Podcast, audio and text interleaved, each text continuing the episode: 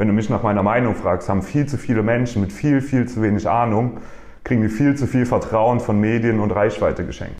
Da standen immer Leute auf der Bühne und die haben immer diese Zero to Hero vom Tellerwäscher zu Millionär-Stories erzählt. Und ich habe mir gedacht, ja gut, aber nee, passt ja gar nicht zu mir. Und jetzt, jetzt sitzen wir hier und ich erzähle dir eigentlich eine Geschichte, die eins mhm. zu eins in dieses Segment reinpasst.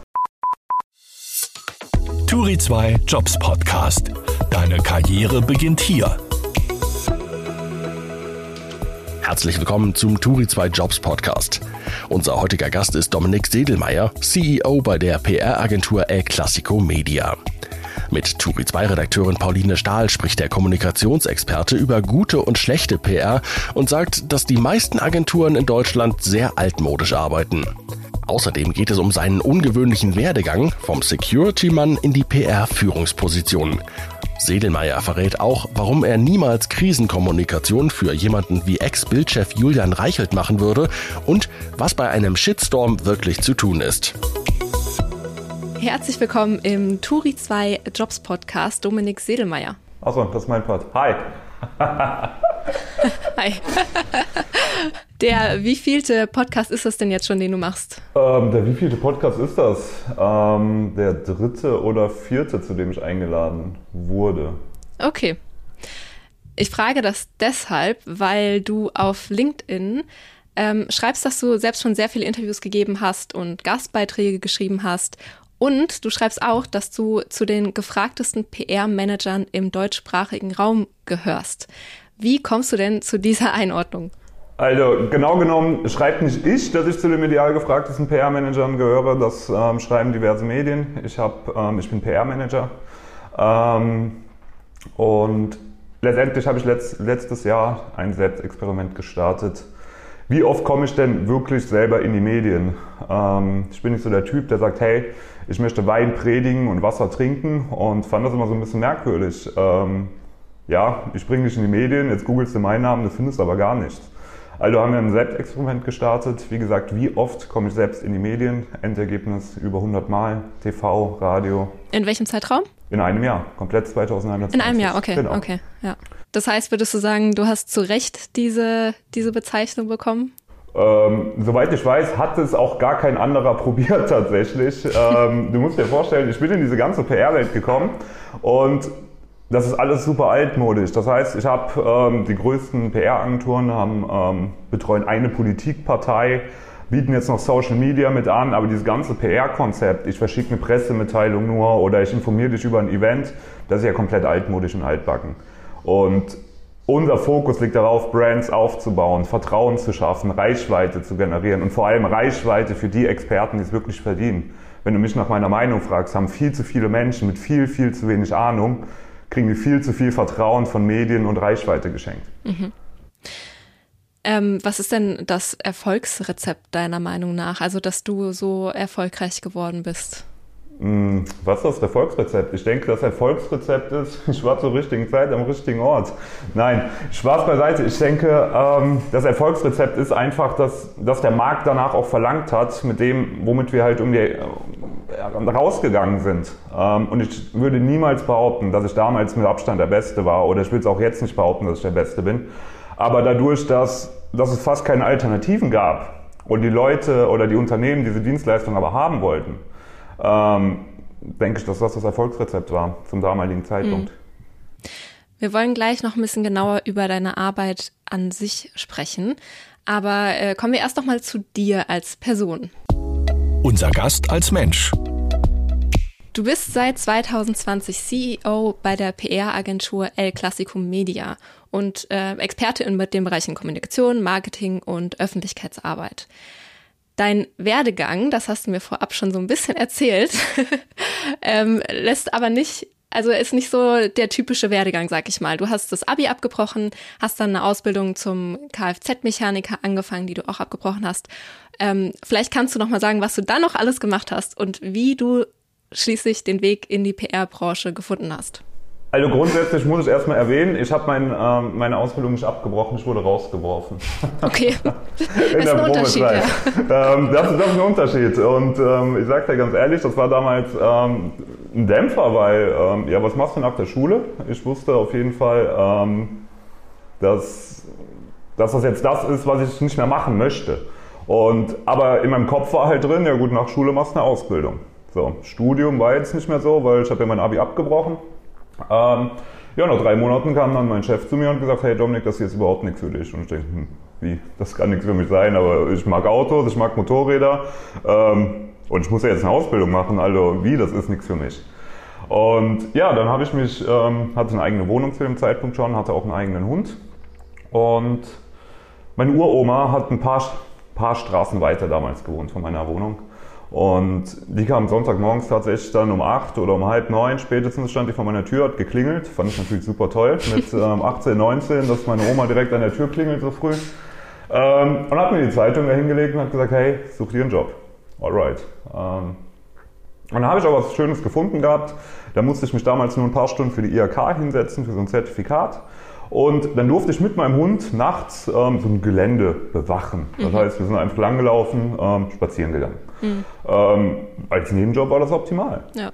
Und mein Vater war Hauptmann die ganze Zeit bei der Bundeswehr und hat dann später gesagt, hey, schau mal, Bundeswehrdienstleistungszentrum sucht. Ähm, für die, die es nicht wissen, damals wurde das ähm, genutzt, um Soldatenmangel auszugleichen. Mhm. Und genau, dann ging der Weg zur Bundeswehr. Ähm, relativ entspanntes Leben, wenn du den Leistungsstand einmal hattest, war das Leben relativ entspannt. Und ja, wir konnten auf der Arbeit, wir konnten Fernsehen gucken, wir konnten Playstation spielen, wir konnten, ähm, wir konnten eigentlich machen, was wir wollten, wir haben sogar geschlafen. Das heißt, ihr wart da so ein bisschen auf, auf Abruf oder? Genau, du musst dir das vorstellen, ähm, wir haben uns, hatten ein paar Aufgaben, ja, kümmere dich um die Hunde, beweg die Hunde, ähm, lauf den Zaun ab, ob der Zaun noch ganz ist. Und das klingt ja super aufwendig, ähm, hast aber in zwei Stunden ohne Probleme erledigt bekommen, weil mhm. du warst ja auch nicht alleine da. Und ja, hast aber zwölf Stunden Dienst gehabt. Und manchmal habe ich von den zwölf Stunden halt wirklich acht Stunden geschlafen. Irgendwann kam dann aber dieser, dieser Umschwungpunkt und ich, ich weiß noch, ich saß mit Daniel, also wenn du das hörst, Daniel, Grüße gehen raus an dich, ähm, saßen wir auf der Couch und haben uns überlegt, hey, was können wir denn machen, um Geld zu verdienen? Ich meine, wir arbeiten ja. Habe damals zu einem Zeitpunkt mit, ich glaube 19 oder 20, habe ich um die 3000 Euro netto da verdient. Und wir haben es gegoogelt. Und damals war das noch nicht so, Geld im Internet verdienen, dass du, ähm, dass du was direkt 100 verschiedene Möglichkeiten findest. Was wir damals gefunden haben, war, Kugelschreiber zusammenbauen, Wundertüten packen und Paulina, ich sag's dir, wie es ist. Wenn du 3000 Euro netto im Monat verdienst, hast du auch keine Lust, ähm, Kugelschreiber zusammenzubauen. Ja. Dann bin ich auf eine alte Schulfreundin ähm, aufmerksam geworden auf Facebook, die hat Network Marketing gemacht. Mhm. Ja, und gab das Geschäftsmodell war für mich absolut schlüssig, die hat mir das logisch erklärt. Ähm, war ein cooler Einstieg in die Selbstständigkeit. Ich habe das auch, ich glaube, um die zwei, gut zwei Jahre habe ich das gemacht. Ähm, auch als ich damals aus der Bundeswehr dann ähm, quittiert habe. Aber du hast es erst noch währenddessen gemacht, oder? Genau, wir ich habe es okay. komplett währenddessen gemacht. Ich habe auch meinen mhm. ersten vierstelligen Betrag währenddessen nebenbei verdient. Also, mhm. ne? Ähm, habe dann meinen Dienst quittiert, habe dann gedacht, alright, ich bin voll im Business drin. Ja, nachdem ich bin voll im Business drin, kamen jetzt mal 30.000, 40.000 Euro Schulden. Ähm, ja, und meine Arbeitsmöglichkeit danach sah nicht so gut aus, weil ähm, hatte ja keine Ausbildung. Mhm. Super Voraussetzung. Ähm, mein Glücksfall war, dass ich meinen ähm, mein Diensthund von der Bundeswehr mitnehmen konnte und dadurch natürlich sämtliche Security-Jobs ähm, annehmen konnte. Das heißt, äh, von Personenschutz mit Hund etc. pp. Ähm, ja, ging es erstmal wieder ins Angestelltenverhältnis und habe dann halt dieses selbstständige, ich will was eigenes aufbauen, das war aber noch in mir drin. Das heißt, mir war mhm. klar, ich will es nicht die ganze Zeit machen, aber ich muss das tun, weil ähm, ich hatte seit ein paar Monaten meine Miete nicht mehr bezahlt und es war echt knapp geworden. Mhm.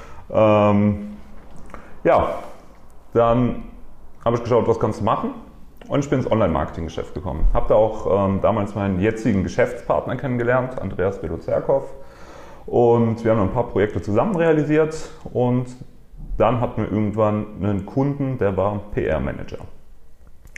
Und er hat gesagt, hey, kannst du meine PR machen? Sage ich, wenn du mir zeigst, wie, klar kann ich das bestimmt. ähm, das war so nach dem Motto, ich brauche auf jeden Fall das Geld, ja, weil ja. finanziell sah es zwar schon wieder ein bisschen besser aus, aber ich brauchte auf jeden Fall das Geld, also so eine große Wahl hatte ich nicht. Ähm, sag ich, wenn du es mir zeigst, klar. Und er hat es mir gezeigt. Und, ähm, das heißt, da gehört auch eine, eine, Menge Selbstbewusstsein dazu, oder? Wenn man einfach sagt, ja, das kriege ich bestimmt, bestimmt irgendwie hin, obwohl man noch nie so richtig was damit zu tun hat oder es nicht gelernt hat. Ja, zur einen Seite Selbstbewusstsein, zur anderen Seite natürlich die extreme Not, dass du das Geld halt wirklich brauchst. Ähm, mhm. Also Optionen hatte ich nicht viele und ich wollte aus der Situation raus, also habe ich es getan. Und ja. ich habe sie mir klar kommuniziert. Ich habe gesagt, hey, ich kann es nicht. So, zeig mir, wie es geht. Und er hat es mir gezeigt. Beziehungsweise er hat mir gezeigt, wie es die meisten PR-Agenturen in Deutschland machen oder im deutschsprachigen Raum. Das heißt, ich kaufe mir einen Presseverteiler und jag das da einfach raus. Mhm. Ähm, hat mittlerweile für mich nicht mehr viel mit professioneller PR-Arbeit zu tun. Soll jetzt nicht heißen, wir nutzen gar keine Verteiler, aber das sollte niemals der primäre Faktor dafür sein. Whatever. Ähm, so haben wir PR gemacht.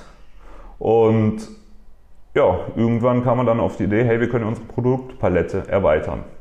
Das Ganze ist, ähm, machen wir jetzt mal long story short, das Ganze ist mittlerweile in zwei Unternehmen gespalten. Das eine Unternehmen leitet mein Geschäftspartner, ähm, das ist spezialisiert auf Online-Marketing-Dienstleistungen und wir haben die PR-Agentur, die El Clasico Media. Ähm, die habe ich ja 2020 als CEO auch übernommen. Ähm, genau. Und dann habe ich 2021 Nee, ich habe sie 2021 übernommen. Ich glaube, du hast eben 2020 gesagt, oder? Ah ja, ich habe ich hab 2020 gesagt. Du genau. musst es besser wissen. ja, ich habe mir gerade im Kopf gedacht, warte, da irgendwas passt da gerade ähm, von, von, der Timeline nicht. Okay, dann ähm, hatte ich irgendwie das Jahr falsch. Also 2021, in dem Jahr habe ich dann auch im Februar mit dem Selbstexperiment gestartet. Heißt, es waren mhm. nur elf Monate, wo wir es gemacht haben.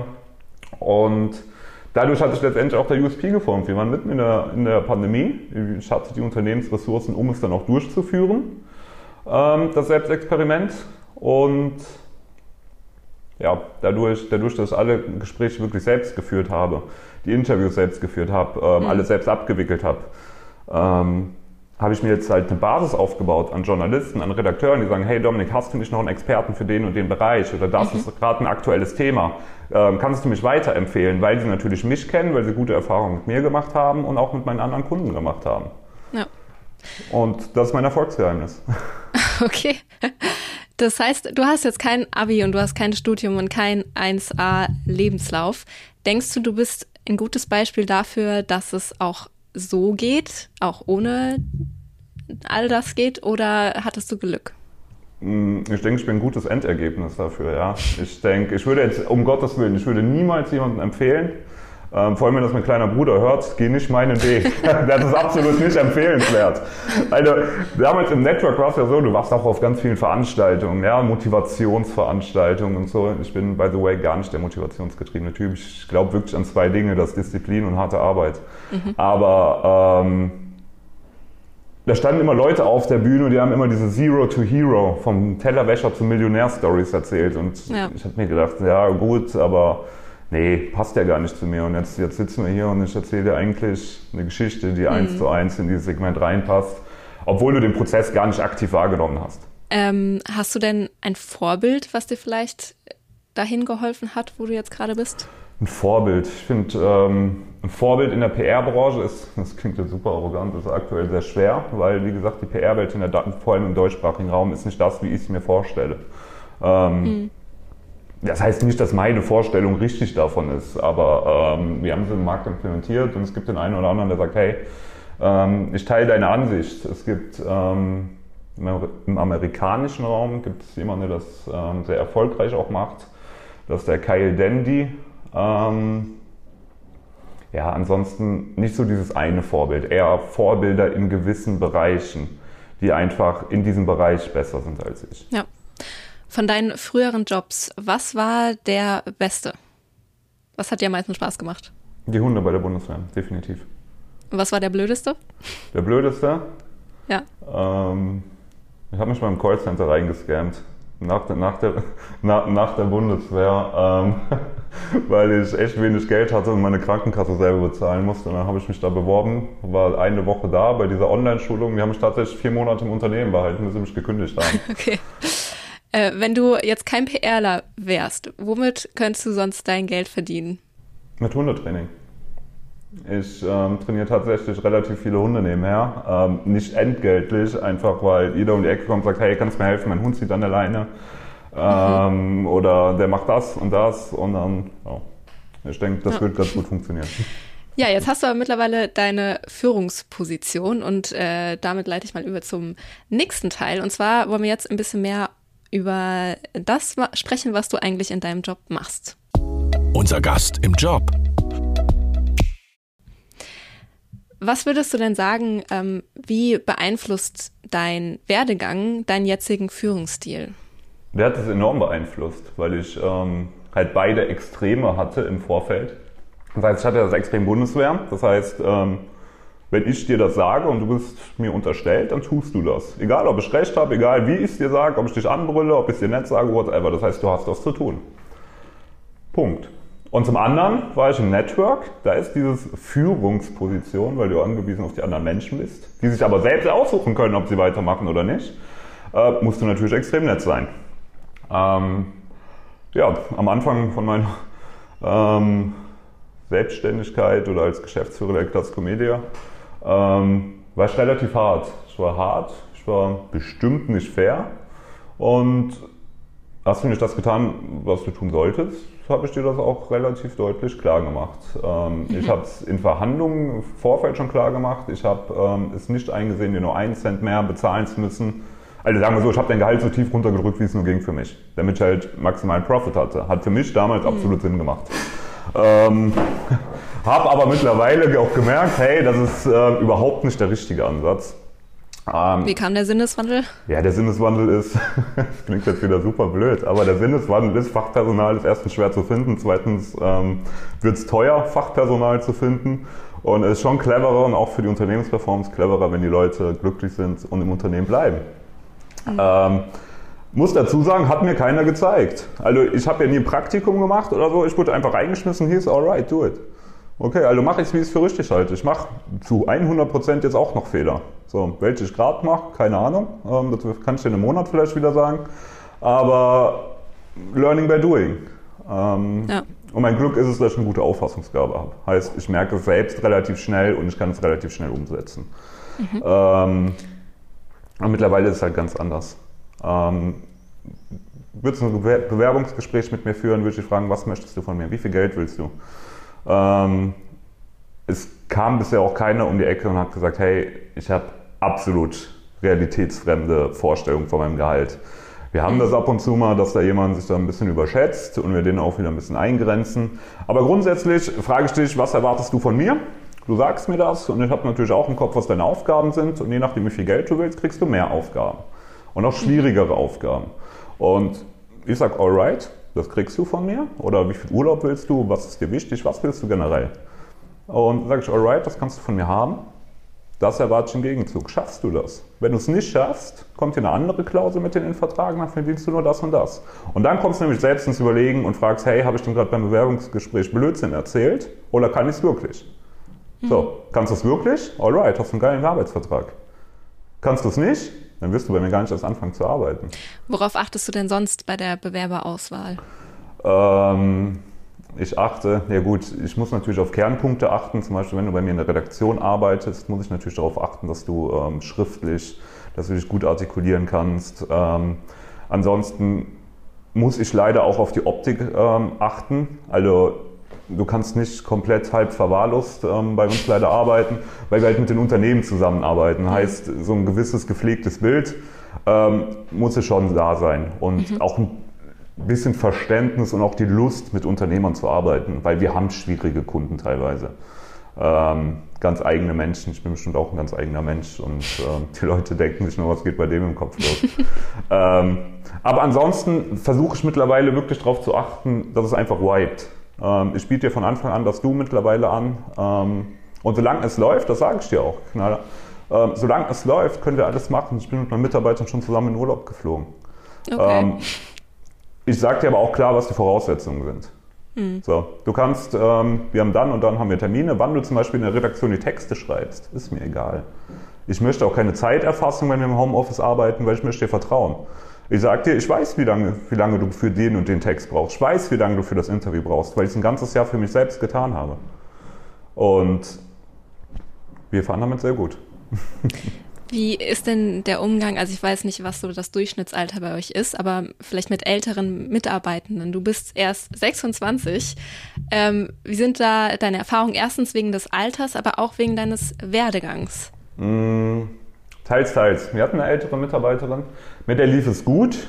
Ähm, rückblickend merke ich, wenn ich Fehler gemacht habe als Führungsposition, die ich definitiv getan habe, ähm, kann ich manche Reaktionen von ihr jetzt besser verstehen. Also sie hatten, das Schlimme eigentlich war, dass sie mir nie gesagt hat, hey du, ne, ist gerade mhm. too much. Also ich, klar, einerseits hatte sie Angst, dass ich wieder böse werde, äh, wenn sie sagt, hey, fahr mal einen Gang runter. Andererseits wäre es natürlich auch das Richtige gewesen. Ähm, ich kann mhm. verstehen, dass sie es nicht gesagt hat. Ich kann aber auch einerseits nicht verstehen, warum sie es nicht gesagt hat, weil es angebracht gewesen wäre. Ähm, grundsätzlich arbeite ich primär auch, ist unser Team eigentlich relativ jung. Also es kommt selten jemand, der jetzt ähm, deutlich älter als 10 oder 15 Jahre ist als ich. Ähm, okay. Suche ich mir tatsächlich nicht aktiv aus. Die äh, Bewerberrichtung geht tatsächlich in die Richtung, dass ich mehr jüngere Bewerber bekomme. Ist, denke ich, aber auch fürs Teambuilding ähm, noch ein bisschen einfacher auch, dass wir so in einem gewissen Radius ja. zusammen sind, weil wir so einfach viel besser viben. Und ja. der Vorteil ist, ähm, würdest du jetzt bei mir in der Redaktion anfangen wollen zu arbeiten und du hast schon 20 Jahre in einer anderen Redaktion gearbeitet, dann bist du wahrscheinlich super gut in dem, was du tust. Aber bist du auch so gut, dass du unsere Art von PR mhm, verstehst? Ja, ja, das kann sein, dass du dann schon viel zu sehr in eine Ecke gedrückt wurdest ich will jetzt auf jeden Fall nicht stigmatisieren, aber das ist natürlich auch ein Punkt, auf den ich achten muss, dass, mhm. ähm, dass du unsere Art zu arbeiten ähm, auch an den Tag legst. Und hast du dich schon mal nicht ernst genommen gefühlt? Ähm, vielleicht sogar auch bei Kundinnen? Ähm, es gibt den einen oder anderen Kunden, gab es natürlich. Ähm, vor allem während, während der Pandemiezeit. so nach dem Motto, hey, ich zeige dir, wie es unternehmerisch geht.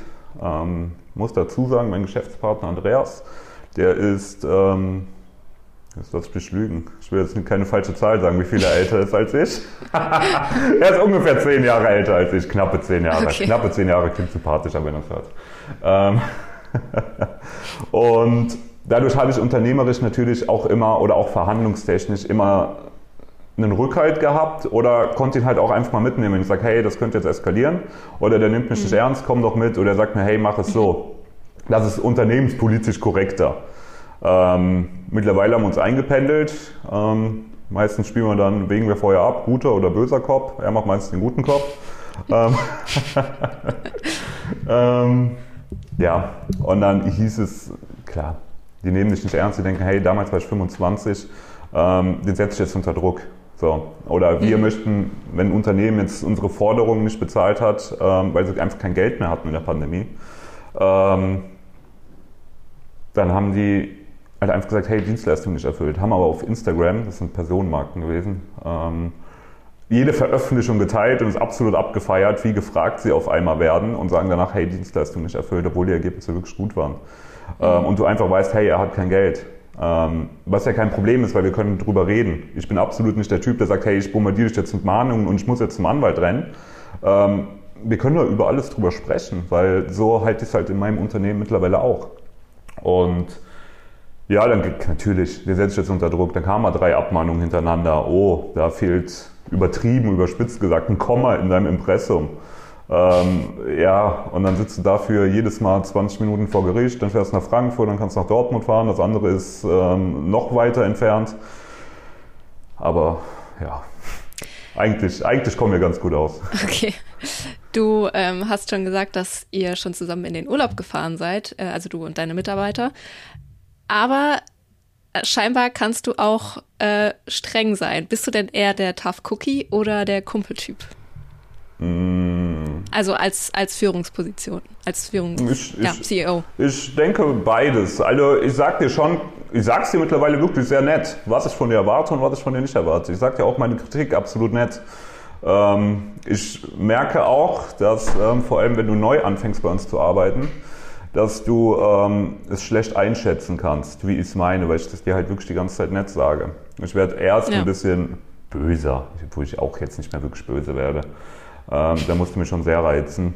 Wenn du den Fehler mehrmals tust, machst du den Fehler einmal, sagst, hey, schau mal so, so, so und so. Und das vor allem die ehrgeizigen neuen Mitarbeiterinnen, Ähm, tatsächlich, jetzt hier nichts mit Feminismus oder so, aber tatsächlich auch primär die Frauen, ähm, die sich das dann mehr zu Herzen nehmen, sich dann mehr Sorgen machen und wo ich dann einfach hingehe und sage, hey, entspann dich, so ist alles cool. Ähm, ich denke, eigentlich sind wir relativ eher der Kumpeltyp mittlerweile. Mhm. Du hast ja auch schon gesagt, du ähm, duzt deine Mitarbeitenden. Warum? Weil es angenehmer ist. Ähm, erstens fand ich die ganze Zeit, fände ich es komisch, ja, dass in meinem Unternehmen durch, die Gegend zu laufen und eine ältere Frau sieht mich oder ein älterer Mitarbeiter sieht mich. Ähm, mhm. Das ist, weiß ich nicht, ich fand das in der Schule, ich weiß nicht, ob das bei dir auch so war. Ähm, ab der Oberstufe haben manche Lehrer aus Prinzip angefangen, mich zu siezen. Das ja. ist einfach ein komisches Gefühl. Und wenn mein Gefühl sagt, hey, das ist komisch und ich kann es ändern, weil es liegt in meiner Hand, alright, dann ändern wir das. Mhm. Was siehst du denn für Vor- und auch Nachteile im Duzen im Unternehmen? Mhm, Vorteil ist auf jeden Fall, dass ich denke, dass sich auch die meisten wohler fühlen. Ähm, mhm. Ich habe gute Freunde, die machen Fachkräftegewinnung für ähm, Handwerksbetriebe. Die sind dann tatsächlich auch Marktführer in dem Bereich. Und von, mit denen habe ich mich nämlich über das Thema auch schon mal ausgiebig unterhalten. Und die haben mir erstmal diese Kehrseite gezeigt, dass es bei manchen Unternehmen, wenn du jetzt zum Beispiel einen Stahlbetrieb hast mit ähm, Metallbauern, ähm, oder was die genau machen, keine Ahnung, ehrlich gesagt. Auf jeden Fall, wenn du da einen Mitarbeiter hast, der kurz vor der Rente steht, der braucht diesen Führungsstil, dass es gesiezt wird, dass es da, dass da auch in der Halle mhm. geschrien wird. Und wenn es dann da zum, zum Wechsel, Generationswechsel im Unternehmen kommt, dass sie auch oft die Unternehmen verlassen, weil sie mit diesem flachen Führungsstil nicht klarkommen. Ich, ich ja. denke aber, dass dieser flache Führungsstil, vor allem in unserer Generation, wir sind ja dieselbe Generation, haben wir rausgefunden eben, ja. ähm, dass das entspannter ist und auch besser funktioniert. Ähm, die Gefahr dabei ist, wenn du dich nicht klar positionierst. Also du musst trotzdem diese Grenzen setzen, weil ähm, sonst geht das so ein bisschen aus dem Ruder. Ja, das wäre auch so eine Frage gewesen, ähm, ob das nicht so ein bisschen vielleicht zu einem gewissen Respekt oder ähm, Disziplin oder Distanzverlust führt, wenn man duzt. Ähm, es geht schon mal schnell in die Richtung, dass du sagst, oh, das war jetzt grenzwertig. Ähm, dann kommt es natürlich darauf an, ähm, so ein Spruch oder so. Das ist dann natürlich teilweise auch das ist auch wie bei, wie bei dir im Privatleben manchmal auch stimmungsabhängig einfach. Wenn du schon ein bisschen genervt bist, weil, weil irgendwas war, dann reagierst du auf sowas natürlich dann auch mal schneller, als du an anderen. Tagen nicht tust. Aber ähm, wenn du dann sagst, hey, too much oder hey, das geht in der Besprechung nicht, ähm, dann ist das auch gut. Also ich hatte jetzt noch nie den Extremfall, dass, dass es komplett aus dem Ruder gelaufen ist. Ich hatte schon den Fall, dass ich den danach auf Seite genommen habe, gesagt habe, hey, äh, nee, das geht nicht. So, ja, können wir albern, wenn wir im Urlaub sind, wenn wir ähm, abends was Cooles zusammen machen. Ähm, machen wir tatsächlich nämlich auch ab und zu. Ähm, aber nicht in der Besprechung. Eine andere neue Entwicklung, sage ich jetzt mal, ist ähm, natürlich Social Media. Wie hat denn Social Media die PR-Branche verändert oder die Arbeit in der PR-Branche? Ähm, ja, wir müssen ja mal differenzieren. Ähm, viele unterscheiden ja PR, also Public Relations, nicht wirklich von Marketing, nicht wirklich von Werbung und nicht mhm. wirklich mit Branding. Also, was ist Marketing? Marketing ist, wenn ich zu dir sage, hey, ich bin ein toller Typ. So. Egal, ob ich das privat mache oder ich sage dir ja jetzt unter, ähm, beruflich, hey, ich bin ein toller Dienstleister, whatever. Mhm. Bei Werbung sage ich das Ganze einfach ganz oft. Ja? Ich bin ein toller Dienstleister, ich bin ein toller Dienstleister, ich bin ein toller Dienstleister. Es gibt Studien, die sagen, du brauchst zwischen sieben und zwölf Touching Points, bis ein Kunde kauft. Alright, dann sagst du sieben bis zwölf Mal oder noch mehr, bis du halt mhm. halt kaufst. Ähm, Branding ist, dass ich nicht zu dir sage, ich bin ein toller Dienstleister, sondern du kommst zu mir und sagst, hey, ich habe verstanden, du bist ein toller Dienstleister. Weil es ist das, Branding, deine Brand ist das, was die Leute hinter deinem Rücken über dich sagen. Aus der Schule ist es der, der gut Fußball spielen konnte oder der, der auf jeden Fall dein Handy oder dein Computer reparieren konnte. Als Beispiel.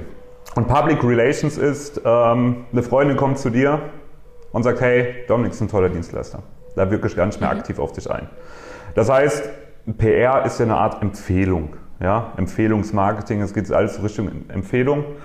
Ähm, deswegen ist es ja PR und Medienarbeit. Das heißt, ich arbeite speziell mit Medien zusammen, um Journalisten oder ein Medium von deiner Expertise zu überzeugen, dass du dein Thema, äh, deine Meinung zu dem Thema und deine Expertise zu dem Thema teilen kannst und so natürlich auch den, ähm, den Expertenstatus, die Reichweite, das Vertrauen ähm, gewinnen kannst von, von der Gesellschaft.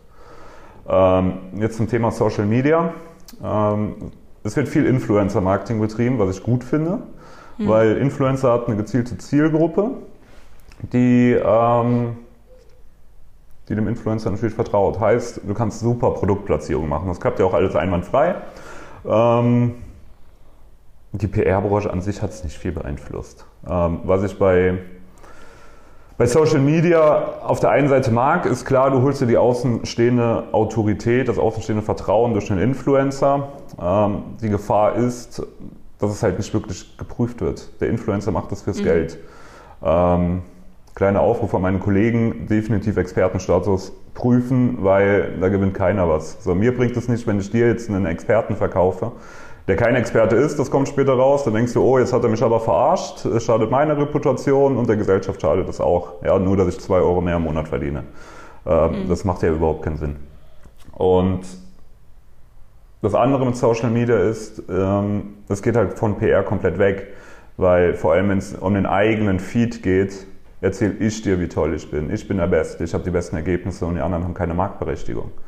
Aber das erzählt mir jeder. Und deswegen auch, das ist eine Frage, die ich dir in, in jedem Kundengespräch stelle. Ähm, warum verlierst du dann Tag, wenn du der Beste bist, wenn du die besten Ergebnisse hast, warum verlierst du Tag für Tag neue Kunden an deine Mitbewerber? So, und wenn wir das Ganze dann weiterspinnen, wie soll ich dein Angebot, dein Produkt oder deine Dienstleistung kaufen, wenn ich es nicht kenne? Alright, wir können Flyer verteilen, Online-Werbung machen, wir können eine Plakatwand, eine Litfaßsäule bekleben, alles schön und gut. Aber wie soll ich dir Vertrauen als potenzieller Neukunde schenken, wenn mir jeder aus deiner Branche da draußen genau dasselbe erzählt? So, mhm. und das ist der Ansatz, den wir mit PR verfolgen. Wirklich Markenaufbau, einer Marke, der du vertrauen kannst, die klare Werte vertritt und die auch ihre Expertise, die sie hat und eigentlich auch die Reichweite, die sie dadurch verdient hat, die möchten wir dir geben. Das möchten wir auch den Mittelständlern geben und nicht nur, hey, du bist jetzt Vorstand von einem riesigen Unternehmen, ähm, Ahnung hast du von Tuten und Blasen nicht wirklich, aber gib mal deine Meinung dazu ab. Das heißt, ähm, du hast ja jetzt schon so ein paar Mal anklingen lassen, dass du ähm, die deutsche PR-Branche größtenteils nicht so gut findest, was die machen oder dass du eine andere Herangehensweise hast. Kannst du das noch mal ein bisschen erläutern? Was macht deiner Meinung nach gute PR aus? Ähm, grundsätzlich gute PR. Also klar, dieser, dieses Vorgehen, es ist überhaupt nicht das Vorgehen, was so den Trend auch bei uns in der Jugend eigentlich setzt. Wo du sagst, mach eine Social Media Marketing Agentur auf. Ja? Boah, finden sie alle toll, weil jeder benutzt Social Media, jeder kennt sich auch besser aus, vermutlich als ältere Leute. Fakt, ja, damit hast du direkt ein gutes Gefühl und denkst, alright, damit kann ich wirklich Geld verdienen. Und dadurch, dass aber so wenig neuer Wind in, an PR-Agenturen eigentlich kommt, ähm, ja die ein oder andere haben ja tatsächlich schon ausgebildet, beziehungsweise auch Presseabteilung ausgebildet, ähm, bleibt es halt relativ altmodisch. Ich meine, du hast ja in der PR-Agentur, wenn du eine PR-Agentur hast, Du hast ja immer, entweder kommst du aus dem Bereich, hast aber keine Ahnung, wie du ein Unternehmen führst, keine Ahnung, wie du Kunden gewinnst, keine Ahnung von dem ganzen anderen Quatsch, wovon ich auch die größte Zeit keine Ahnung hatte. Ähm, oder von vielen Sachen auch jetzt noch. Ich sitze jetzt noch mit meinen Anwälten da teilweise und die sagen mir, hey, so und so sieht's aus. Und bei mir siehst du so drei Fragezeichen über dem Kopf und sage, alles klar, machen wir. Ähm, ähm, und zum anderen willst du ein Unternehmen aufbauen, du hast aber keine Ahnung, wie PR funktioniert alright, jetzt können wir es mit Verteiler machen, aber Verteilerarbeit sollte niemals der primäre Fokus setzen. Wir benutzen mhm. Verteilerarbeit für Pressemeldungen und ähm, für extreme Nischen. So, das heißt, da haben wir keine Kontakte. Ich habe auch nicht Kontakt zu jedem Medien. Aber ich kenne von den meisten größten Medien in Deutschland mindestens drei bis vier Journalisten. Ich kenne von vielen Nischenmedien ähm, auch die Redakteure, teilweise auch den Inhaber vom Magazin, von den Produzenten. Ähm, und wenn ich sie nicht kenne, dann ähm, benutzen wir tatsächlich meistens mich, schicken mich vor in die Branche mit meinem Namen ähm, und dann kommen wir ins Gespräch. So. Mhm. Und als Beispiel sagst du jetzt, hey, ich fand das Interview oder den Podcast fand ich jetzt echt cool. Ähm, und du suchst später einen Experten für irgendein anderes Thema, dann kannst du mir einfach eine WhatsApp-Nachricht schreiben und sagen, hey, hast du einen für das und das Thema? Alright, habe ich. So. Mhm. Und so hast du wirklich einen Benefit davon und ich auch. Wenn ich alles ja. nur durch Verteiler schicke, dann gehe ich dir auch nur auf die Nerven, ist ja keine Hehl. Macht ihr auch Krisen-PR?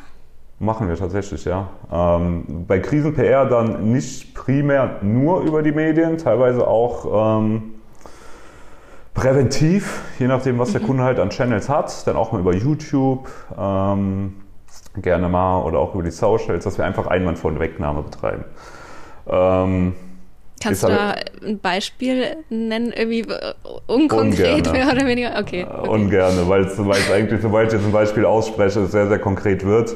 Ja. Ähm, und das der Reputation von meinem Kunden dann nicht unbedingt gut tun würde, wenn ich jetzt sage, hey, das ist ja, ja eigentlich durch mich inszeniert gewesen, dass es jetzt ja. nur ein bisschen beschönigt wurde. Ähm, wenn wir jetzt mal zum Beispiel das Thema Julian Reichelt nehmen, den ehemaligen Bild-Chefredakteur, ähm, wie würdet ihr in der Krisen-PR mit so einer Situation umgehen? Wie ich damit umgehen würde, gar nicht. Kann ich auch sagen, warum. Weil ich die Werte von ihm einfach nicht vertrete. Das heißt, du musst mir, das ist genauso wie du möchtest Kunde bei mir werden. Zeig mir, dass du Experte bist, sei ehrlich für mich. Ähm, wir können an ein, zwei Punkten können wir gerne beschönigen. Aber wie gesagt, mein Ziel ist, eine Brand aufzubauen. Und wenn ich die Brand mit dir aufbaue und das Vertrauen dir schenke, dann muss ich mich dabei gut fühlen, weil wenn ich mich dabei nicht gut fühle, und zum Glück bin ich mittlerweile in der Position, dass ich es mir aussuchen kann, mit wem ich zusammenarbeite, äh, dann mache ich es einfach nicht mehr. So. Also wenn du jetzt sagst, ähm, Julian Reichel, das sind, der vertritt nicht deine Werte, du findest das nicht gut, was da passiert ist, deswegen würdest du das nicht vertreten. Du würdest einfach, du würdest halt gar nicht erst diesen Deal eingehen, sag ich jetzt mal. Aber inwieweit ist es denn im Alltag machbar, dass du wirklich nur Kunden hast, hinter denen du stehst und hinter deren Werte du stehst, deren Werte du auch hast? Naja gut, ich denke, bei, bei dem Herrn Reichelt ist das ein bisschen ein anderes Thema. Ich denke, ich denke, du kannst das gut vergleichen mit, du gehst zu einem Anwalt und dann, ähm, wenn er jetzt drei, vier Kinder hat, ähm, kann es natürlich gut sein, dass er sagt, hey, du bist, ähm, hast ein Kind vergewaltigt ähm, und ich vertrete dich nicht. Hm. So, das sind Extremfälle. Und ähm, ich muss nicht immer zu 100% deine Werte vertreten. Ich muss auch nicht deine Meinung vertreten.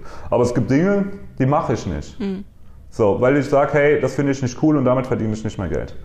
Ähm, Habt ihr dann eine, eine, offizielle Leitlinie oder sowas bei, bei nein. Ich mache es nach Gefühl. Bevor du Kunde wirst, mhm. durchläufst du auch bei uns einen Onboarding-Prozess, voll automatisiert. Du siehst dann ein paar Videos von mir mit Formularen, wo du alles ausführst ausfüllst. Und selbst wenn wir im Vorfeld nicht miteinander gesprochen haben und du nur mit jemandem aus meinem Team gesprochen hast und ich merke im Onboarding-Call, hey, das, was du von mir willst, ist nicht, dann, ähm, mhm. dann mache ich das nicht.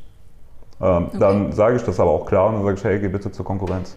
Was, um nochmal kurz auf diese Krisen-PR auch zurückzukommen, ähm, ganz konkret, was kann man denn tun als Unternehmen, ähm, wenn man in einem Shit Storm ist, weil das ist ja wirklich was, wovor heutzutage äh, viele Unternehmen und Führungskräfte Angst haben, weil es ja wirklich einfach schnell passiert. Ja, ähm, es gibt, ich habe es irgendwo gelesen, ich weiß nicht, ob die Zahl zu 100% stimmt. Ich weiß, dass eine negative Google-Bewertung dich im Schnitt minus äh, 1500 Euro Umsatz kostet. Jede negative Google-Bewertung. Mhm. Ähm, und es ist Fakt, dass ähm, es gab schon mehrere Beispiele, dass ähm, ein Shitstorm dein Unternehmen ganz schnell deinen Umsatz halbiert oder sogar dein ganzes Unternehmen exekutiert hat. Ähm, was würde ich jedem, jeder Führungskraft empfehlen? Erstmal, ich habe ja manchmal auch so Spezialisten, die zu mir kommen und sagen, hey, das ist mein größter Konkurrent, können wir, können wir dem ein bisschen schaden? Nein, können wir nicht. Macht überhaupt keinen Sinn, ja, weil warum soll ich ihm schaden, wenn ich dich auch einfach größer machen kann? Ähm, oder dich näher an ihn ranbringen kann, je nachdem, was deine Situation ist. Ähm, deswegen ich fokussiere mich mehr auf das Positive. Und wenn es jetzt vor allem um Krisenkommunikation geht, hat, hat dein Fehler ja schon viel früher angefangen. Warum hast du nicht im Vorfeld schon mehr positive Reputation aufgebaut? Angenommen, ich google jetzt deinen Namen, du hast jetzt ein Unternehmen, ich google deinen Namen und ich finde da, außer bei North Data, ein paar Unternehmensdaten und vielleicht eine Website, finde ich nichts. Dann ist es für mich als Journalist äh, ja relativ einfach, schreibe jetzt einen negativen Artikel, weil wir haben Streit oder ich finde dich unsympathisch oder ich bin verärgerter Kunde und schreib, dass du doof bist.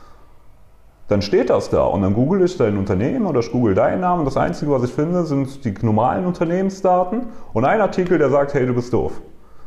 So, dass dann jemand drauf aufspringt, der sagt, boah, mich hat die ja auch mal verärgert. Jetzt schreibe ich auch einen Artikel und dann kann das natürlich mhm. zum Shitstorm kommen. Oder es kommt zum Shitstorm, weil du irgendwas falsch gemacht hast, was ja wirklich menschlich ist oder was unternehmerisch sein musste, ähm, auch in der Pandemie, Mitarbeiter zu entlassen und dann kommt ein Shitstorm, weil du 1000 Mitarbeiter entlassen hast.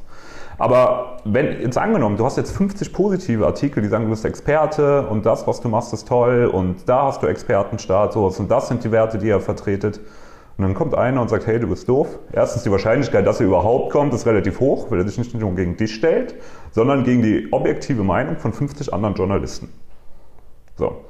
Und selbst wenn es kommt, ja, dann ist halt einer da. Das ist der präventive Fall. Und dann, wenn man das nicht mehr machen kann, weil es dann halt gerade schon zu spät ist, dann ähm, muss man wirklich individuell schauen. Da muss man schauen, ist es Blödsinn, was da auf einen zukommt? Möchte dir jetzt wirklich nur jemand schaden?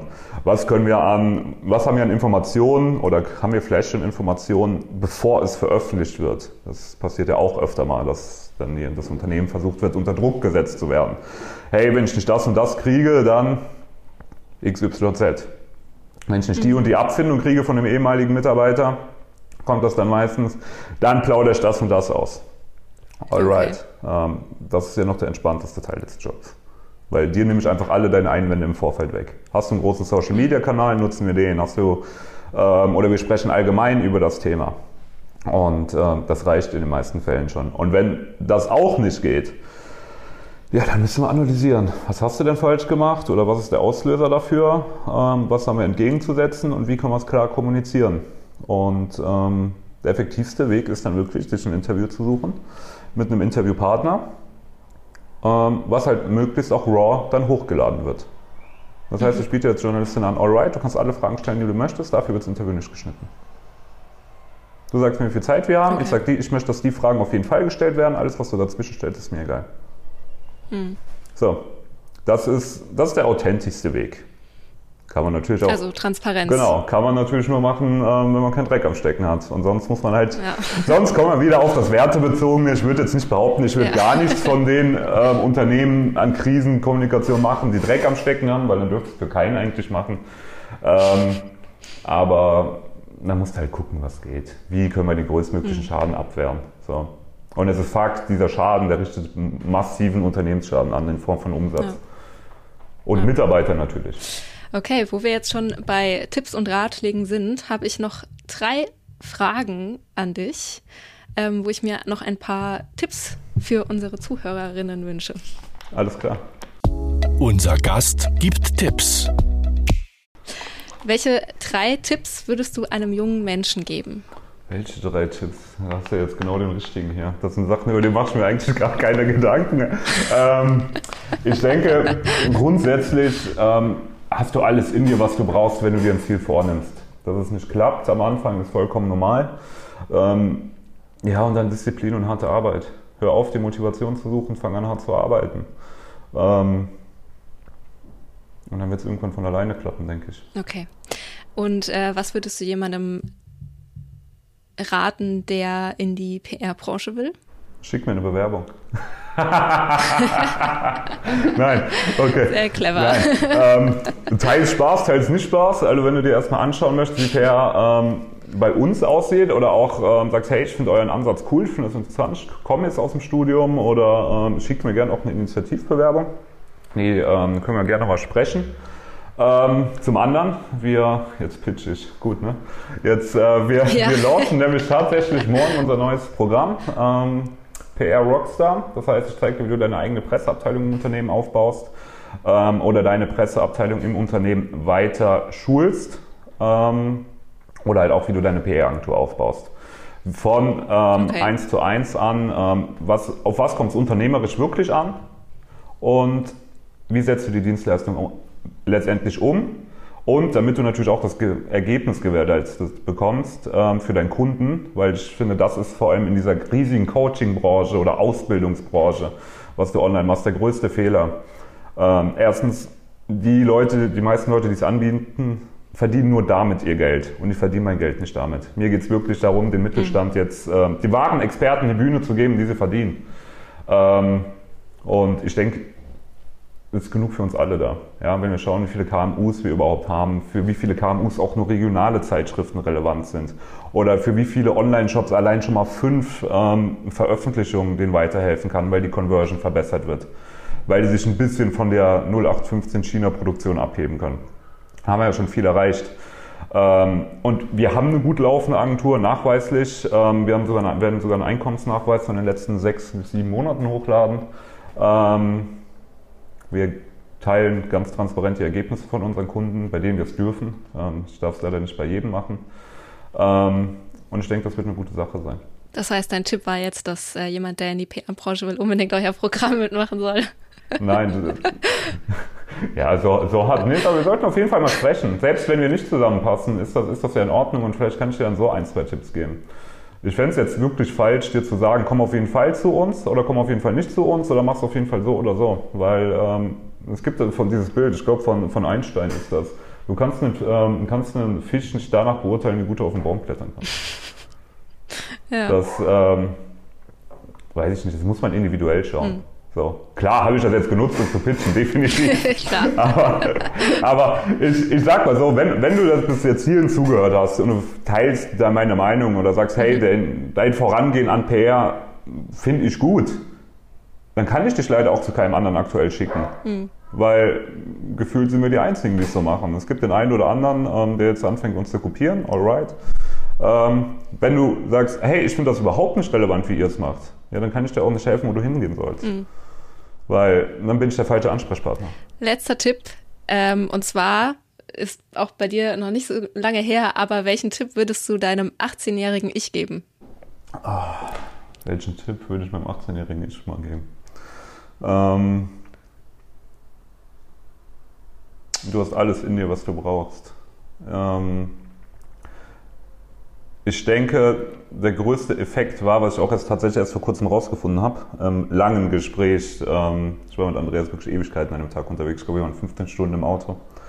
Ähm, und da haben wir uns über alles Mögliche unterhalten. Und Andreas findet mich zum Beispiel sehr, sehr extrem diszipliniert. Mhm. Ähm, für mich kommt das gar nicht so rüber, weil für mich ist es normal. Mein Papa war bei der Bundeswehr, ich war vier Jahre dort. Ähm, dass ich mir diese Frage nicht stelle, setze ich es um oder setze ich es nicht um? Ist für mich normal, für andere vielleicht nicht. Mhm. Aber trotzdem, ähm, was mir viele auch nicht glauben, ist, ich habe einen extrem großen Kritiker in mir drin. Der sagt, das heißt, ich bestrafe mich im Kopf schon selbst, wenn ich nur überlegen würde, es nicht zu tun. Mhm. Das heißt, in dem Moment, wo ich es trotzdem ausführe, mein Kopf aber sagt, hey, ja, könnten wir jetzt auch auf die Couch gehen. Da ist das für mich schon maximale Undiszipliniertheit. Und ja. ich denke, das hat mich manchmal, teilweise treibt mich das natürlich zur maximalen Höchstleistung an, weil ich mhm. ähm, alles besser machen will und selbst den letzten negativen Gedanken, der sagt, hey, da geht mehr, ähm, verbannen möchte. Zum anderen Seite wirft sich auch teilweise einfach zurück, weil, weil du dich halt teilweise einfach selbst fertig machst. Okay. Super, vielen, vielen Dank, Dominik. Äh, ich bin ja gespannt, wie viele Bewerbungen jetzt bei euch eintrudeln nach deinem Pitch. vielen Dank für das äh, super spannende Gespräch. Sehr gerne, hat mich gefreut. Tschüss. Ciao. Turi 2 Jobs Podcast.